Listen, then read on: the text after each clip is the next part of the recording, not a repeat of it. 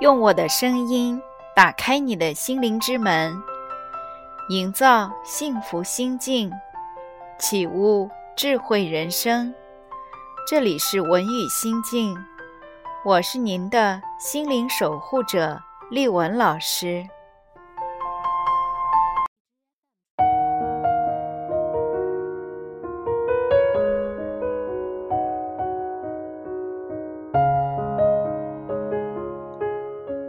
人很容易评判，对于那些不愉快的、不喜欢的情绪，就称为负面情绪。而实际上，当我们带着知觉，而不是无意识的去看这些情绪的时候，就会发现，情绪和感受没有好坏之分，也不存在。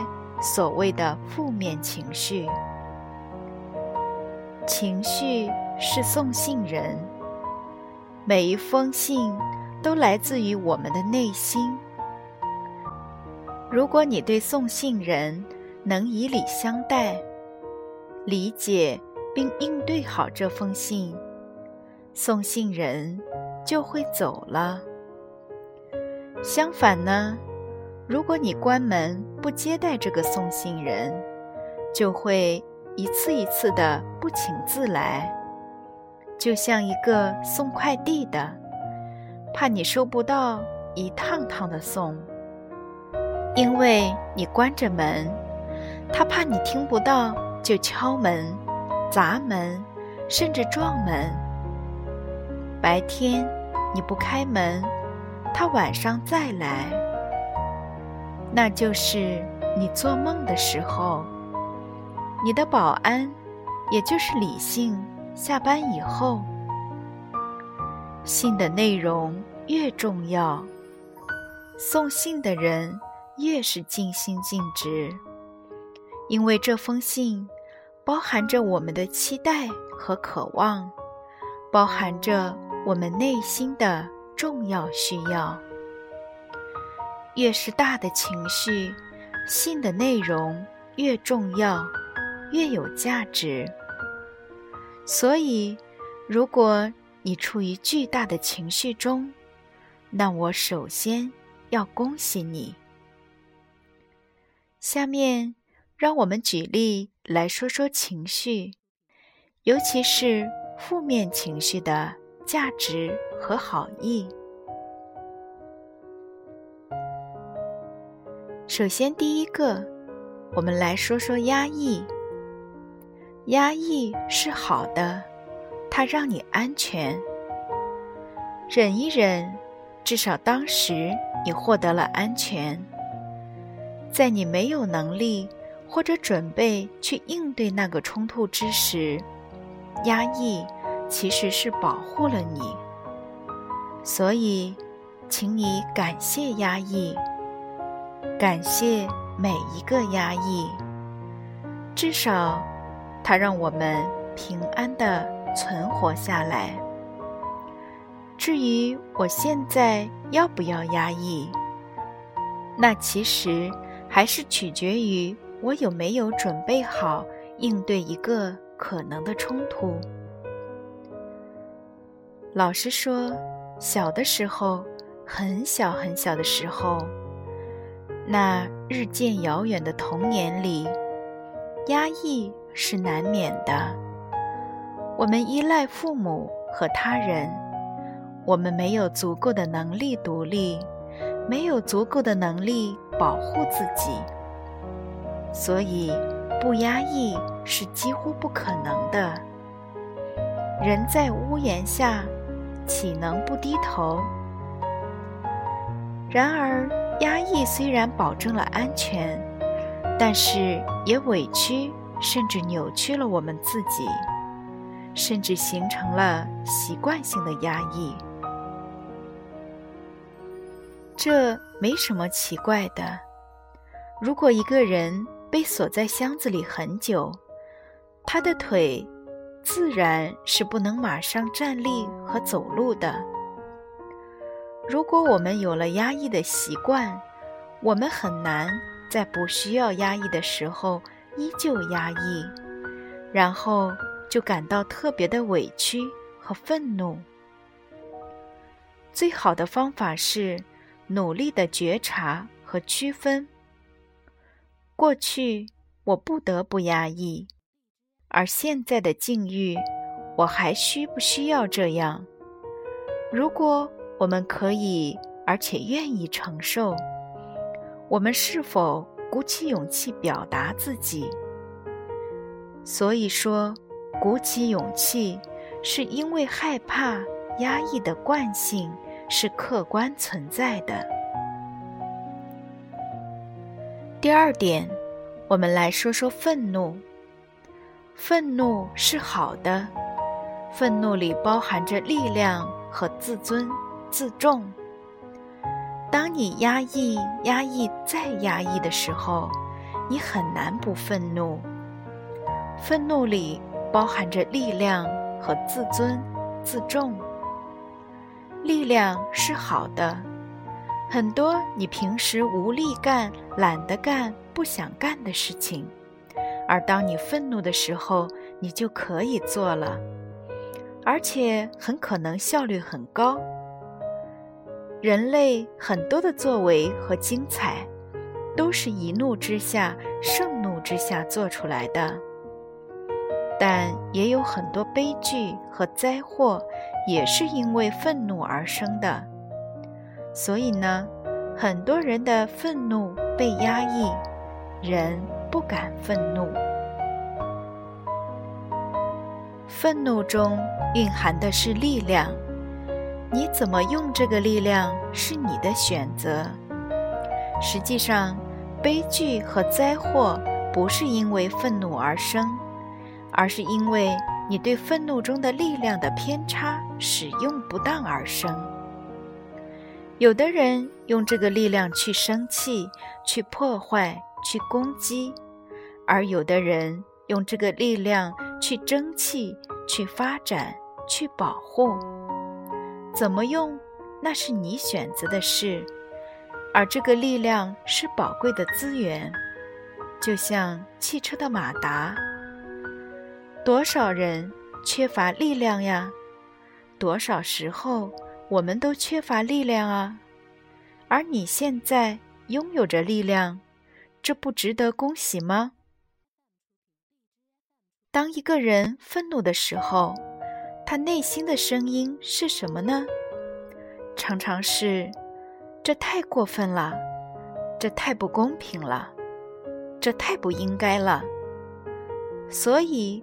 我们去追求公平和合理，尽管每个具体的愤怒的人，他们头脑里的观念和界限千差万别，但不总是合适。尤其是人在迁怒的时候，但这里面的倾向是追求自爱和自重。很多愤怒的人。都不会过于内在受伤，不会患抑郁症。接下来第三点，我们要来说嫉妒。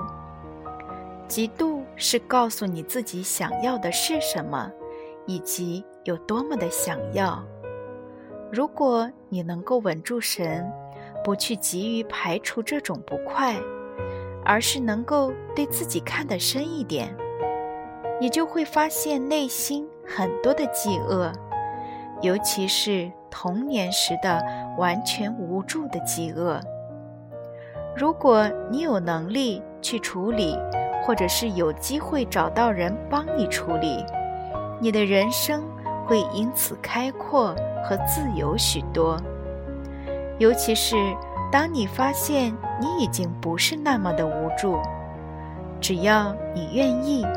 你可以实现很多，尤其是当你发现你虽然有那种饥饿，但你也有另外一种食物，而那个食物的营养其实也很宝贵。虽然这不是一条轻易的路，但这是一条通往爱和希望的路，而让我们难受的嫉妒。正是信号灯。第四点，我们来说说悲伤。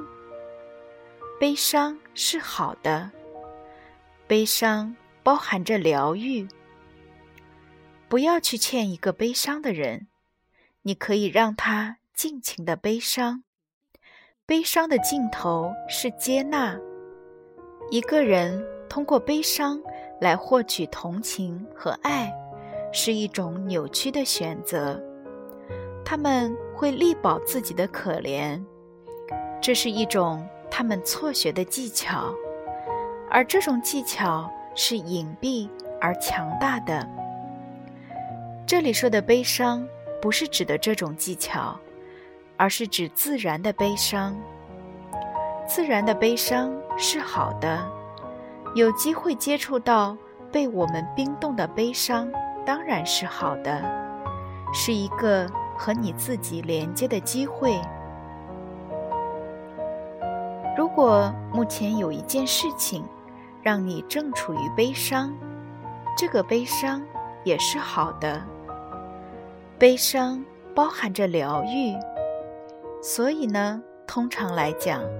不要去制止和劝慰一个悲伤的人，你可以陪着他，倾听他，对他说：“哭吧，这真的是让人很难过的一件事。”看着他哭个够，就是对他最好的安慰和爱。相信他在充分的悲伤后，会接纳那个巨大的失落。并且开始新的生活。第五点，无聊代表你在意生命的价值和意义。无聊甚至也是珍贵的。如果你不急着把它赶走的话，青少年是很容易感到无聊的。此前太小不能够这样。此后，而又麻木成为一种习惯，所以青春期时的无聊感是一个被包裹的灯笼。如果他不急着跑出屋外，他会发现包裹中的光，而那是他接触自己此生原本使命的良机。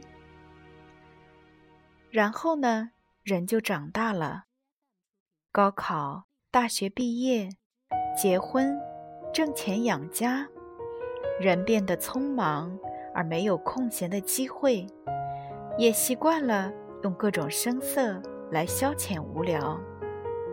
所有社会要求的大概都过得去了，于是人们又开始问：我内心真正想要什么？我生命的意义何在？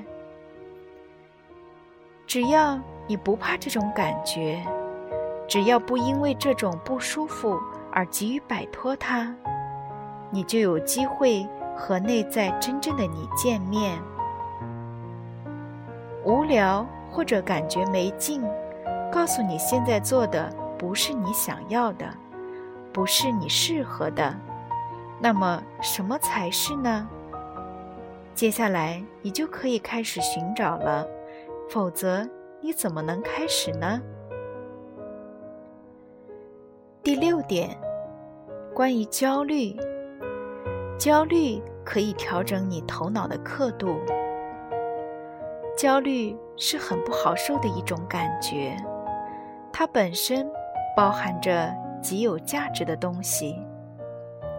可以承受的焦虑，让你认真小心。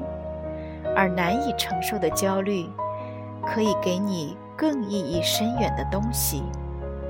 它会告诉你哪里想错了，你哪里的界限是有问题的。最常见的是，你不顾现实而过高的期望自己，你有完美主义倾向，或者是有强迫性的观念。比如，你可能会不顾事情的节奏，而希望更快、更早、更好。倘若你能真正看清你的焦虑，你会看到你头脑里刻度的偏差，把那个刻度调过来，你就会安然而有效。而这是多么的重要，可以避免你此后很多的挫折、无望、自责、慌乱。如果你坚持回避情绪，那么你必将被打扰；如果你极力的想逃开情绪，那么你必将被追上；而如果你囚禁它，我祈祷你。囚禁不成，因为一旦你成功了，身体就会不得不说话。身体不是轻易说话的，但是呢，它一旦说话，那个话会重得多。而身体说话的方式就是生病，所以呢，绝大多数的疾病都是因为情绪。所以，我要祈祷你。囚禁不成你的情绪，没有不好的情绪，只有不被尊重的情绪；没有可怕的情绪，只有缺乏了解的情绪。